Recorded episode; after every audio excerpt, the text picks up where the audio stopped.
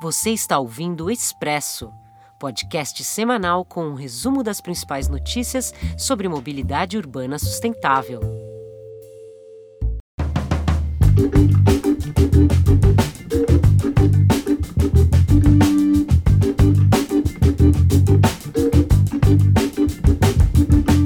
Olá, eu sou Marcos de Souza, editor do Mobilize Brasil, e esta é a edição número 39 do Expresso Mobilize, o nosso podcast de informações sobre mobilidade urbana sustentável.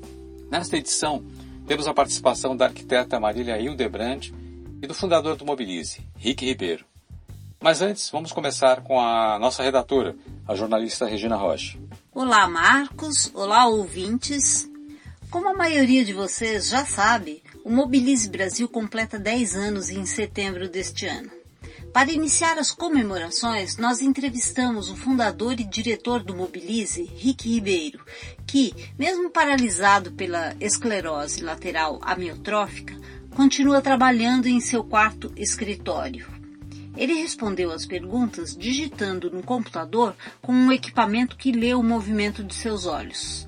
E depois gerou o áudio.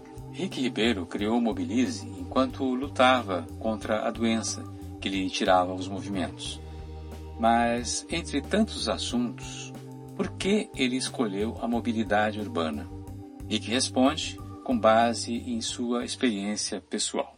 Eu tenho outros temas de interesse. Vim atuando com projetos de educação e gostava bastante de ações de preservação ambiental, mas desde que morei em Barcelona, urbanismo e mobilidade urbana se tornaram uma grande paixão, e isso tem uma explicação.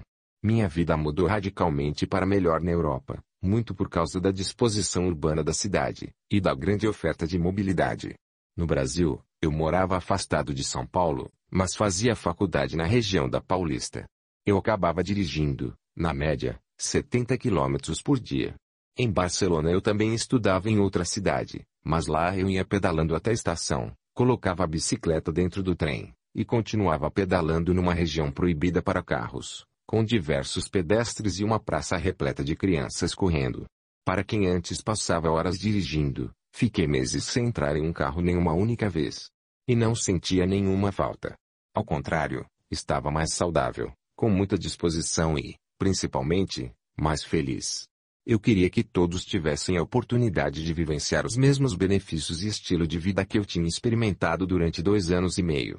Por isso, quando voltei de Barcelona, sempre que andava pelas ruas do Brasil, fosse em São Paulo, Recife, Rio, ou em outra cidade, de bicicleta, ônibus ou a pé, eu ia projetando mentalmente ciclovias, estruturas para o transporte coletivo e, é claro, elas, as calçadas.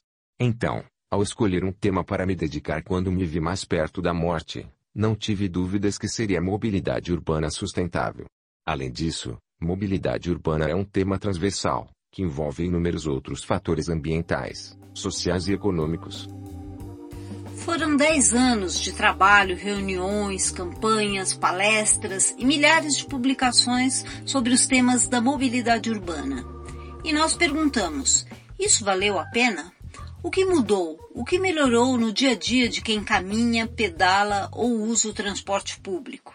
Algumas áreas da mobilidade urbana tiveram uma melhora significativa, outras não.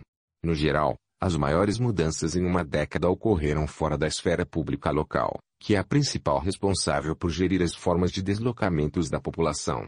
Na minha opinião, as empresas foram as grandes responsáveis por alterações na circulação de pessoas e de mercadorias, para o bem e para o mal, nos últimos 10 anos.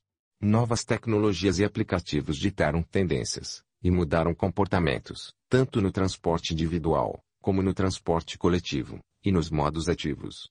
Muitas prefeituras conseguiram aumentar significativamente a quilometragem de suas estruturas cicloviárias, o que, sem entrar no mérito da qualidade, é uma boa notícia. Além disso, houve importantes avanços, por exemplo, em relação à legislação federal voltada para o tema. Três bons exemplos são a Política Nacional de Mobilidade Urbana, a Lei Brasileira de Inclusão, e o fato do transporte ser incluído como direito social na Constituição. Apesar do grande avanço legal, na prática pouco melhorou para os pedestres e usuários de transporte coletivo nas cidades do país. As calçadas seguem, via de regra, tendo péssima qualidade sendo um obstáculo para a mobilidade a pé. Resumindo, houve um avanço tímido, abaixo do desejado. Mas para concluir com uma mensagem positiva, eu tenho esperança que melhore bem mais nos próximos anos, já que na última década o movimento que luta por cidades mais humanas e sustentáveis se fortaleceu. É visível que aumentou a conscientização das pessoas em relação ao tema, o espaço na mídia, e o número de organizações que atuam com a causa, como o Mobilize.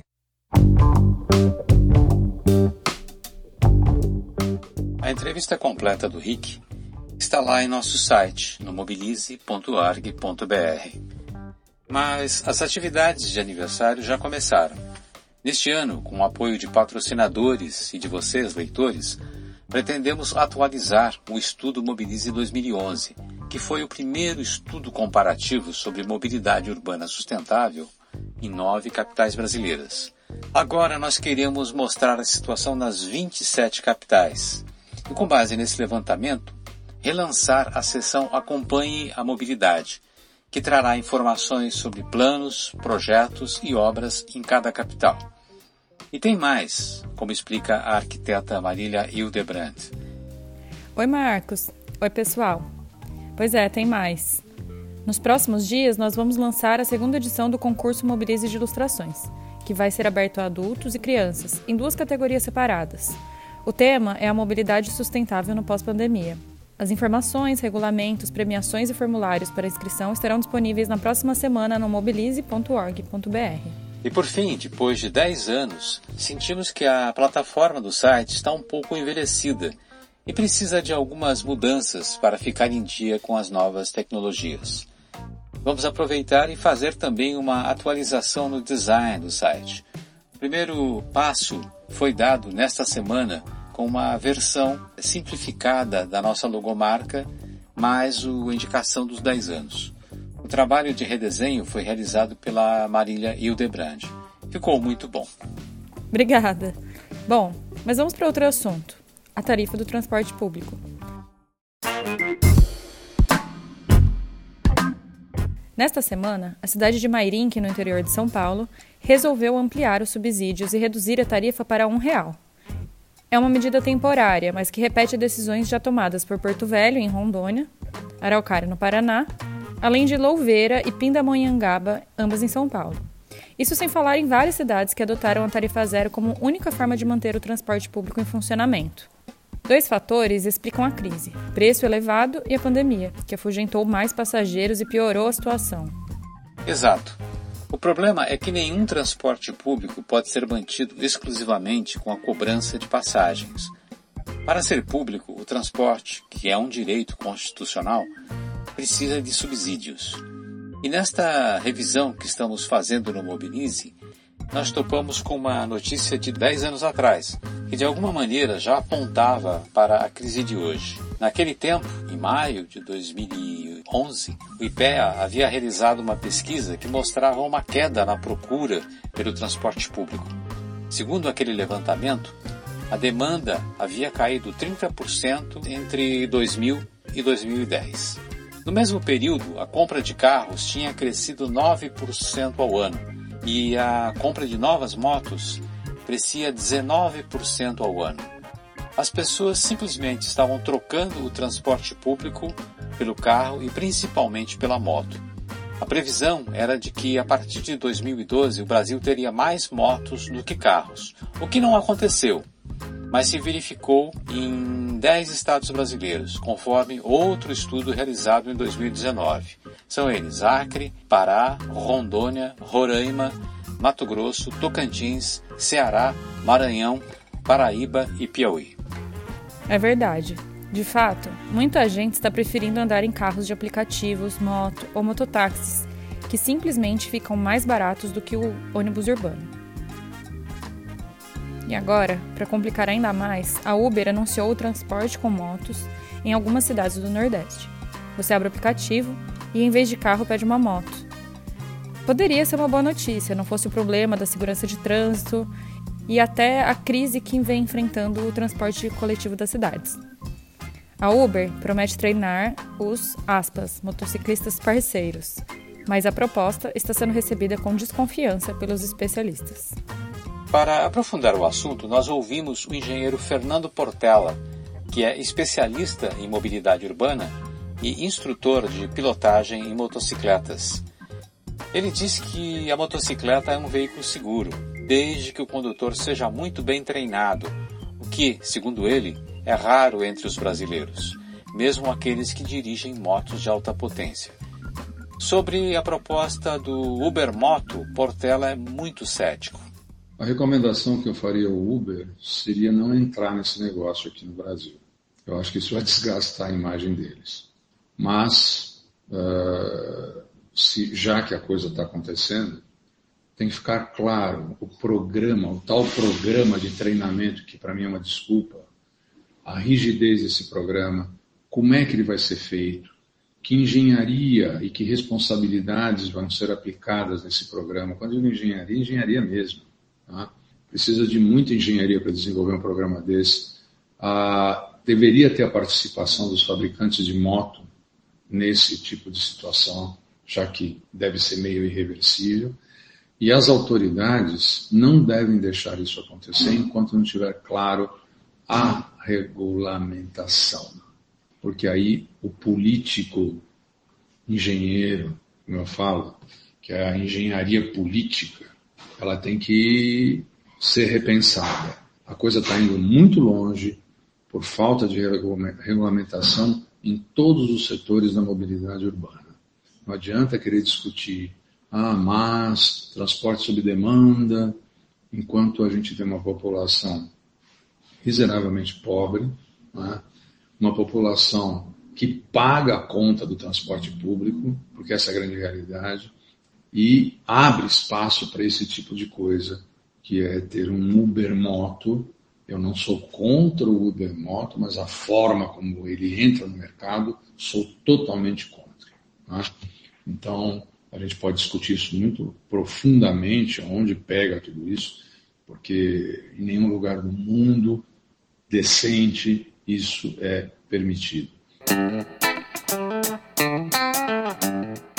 Outro assunto que marcou a semana é um programa para organizar os vendedores ambulantes que atuam nos trens da CPTM na região metropolitana de São Paulo. O problema, na verdade, é nacional, porque vários sistemas de trens, metrôs e ônibus do país sofrem a pressão dessas pessoas que tentam trabalhar para sobreviver, vendendo todo tipo de alimento, traquinas eletrônicas, chinelos, roupas, medicamentos e tantas coisas mais. A jornalista Roberta Soares, do JC Online, lembra que o metrô de Recife, que era um exemplo de asseio, se encheu de bancas de camelôs nas estações, o que gera uma enorme quantidade de lixo espalhado nos trens e nas plataformas. Mas essas pessoas precisam trabalhar. Exatamente, Regina. É por isso que a CPTM, em parceria com o Sebrae, iniciou esse programa de formação de, aspas, futuros empreendedores. A ideia é treinar as pessoas que trabalham hoje irregularmente nos trens e apoiá-las para que elas possam ter pontos de venda formais, regularizados nas estações. Nós conversamos com a Natália Mello, que é gerente de novos negócios da CPTM, e ela explicou como o programa está funcionando nenhuma das pesquisas de avaliação né, de serviços que a CPTM é, sempre promove com os passageiros, a gente recebeu a informação é, do que, que os nossos passageiros acham daquelas pessoas que trabalham de forma informal e ilegal, né, dentro dos trens e nas estações. E a gente recebeu uma informação interessante que as pessoas elas não gostam da, da, de serem importunadas, mas ao mesmo tempo que elas reconhecem o lado humano daquelas pessoas que estão ali trabalhando, que precisam trabalhar para poder gerar receita para a família. Então, sabendo disso, a gente pensou, sim, de um lado eu tenho que mitigar toda e qualquer forma de comércio ou, ou alguma coisa ilegal dentro da estação, mas também o que a gente pode fazer para ajudar essas pessoas, né? Então, a gente criou um programa junto com o Sebrae de São Paulo, que a gente chama de Nos Trilhos do Empreendedorismo, que é um programa que vem para promover a capacitação né, dessas pessoas que querem trabalhar na CPTM e aí a gente também gera oportunidades para que elas trabalhem, né, através dos espaços que a gente pode locar. Para as pessoas que querem trabalhar de forma legal na CPTM, através desse programa nos trilhos do empreendedorismo, a gente exige que sejam pessoas maiores de 18 anos ou com 16 anos emancipadas, que participem do programa de capacitação fornecido pelo SEBRAE, que tenha é, depois desse, dessa, dessas quatro horas desse programa de capacitação um certificado e depois se inscrevam e façam o seu próprio CNPJ através de uma MEI ou de um empresário individual. E tudo isso é de forma gratuita. Depois do treinamento, a pessoa ganha o direito de usar o espaço em uma das estações, mas tem que pagar por esse espaço, como explica a Natália Mello. Após a capacitação né, oferecida pelo curso do SEBRAE, há o recebimento do, do certificado e também depois de fazer o seu CNPJ, é, o interessado ele vai estar tá apto a ter uma área comercial na CPTM e a CPTM tem diversas áreas espalhadas em diversas estações e aí a gente tem condições diferenciadas, né? Então no primeiro seis meses aquele novo empreendedor não tem custo, né? A gente estabeleceu uma carência de, de seis meses do aluguel e depois, nos próximos meses, né, e até 18, que é um prazo de 18 meses de contrato, é, a gente oferece 70% de redução do valor que a CPTM cobra de tabela, né? Então, do valor que, que a CPTM cobra no mercado, a gente reduziu 70% para os novos empreendedores. É, o que, que, pode ser comercializado né, nesses pontos deste programa? São produtos diversos, é, industrializados, não pode ter alimento manipulado no local, porque é uma estrutura de um metro quadrado, né? Então a gente vê equipamentos é, e acessórios para celular, produtos de beleza, ou até mesmo aqueles lanches e, e, e comidas industrializadas. A ideia parece boa e por isso nós vamos acompanhar a evolução desse programa. Bem, nós ficamos por aqui, mas antes de concluir vou dar um toque. Se você gosta deste podcast e do Mobilize Brasil, dê uma força para que a gente possa pagar as nossas contas do dia a dia. Acesse a plataforma Abrace uma Causa, que é um parceiro nosso, e veja lá como contribuir.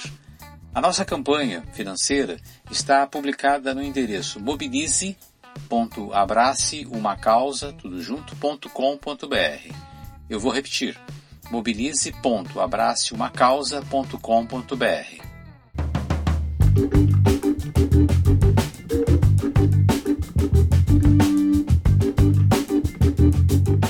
Você acaba de ouvir o Expresso, o podcast semanal do Mobilize Brasil, que conta com o apoio do Itaú Unibanco e do Instituto Clima e Sociedade.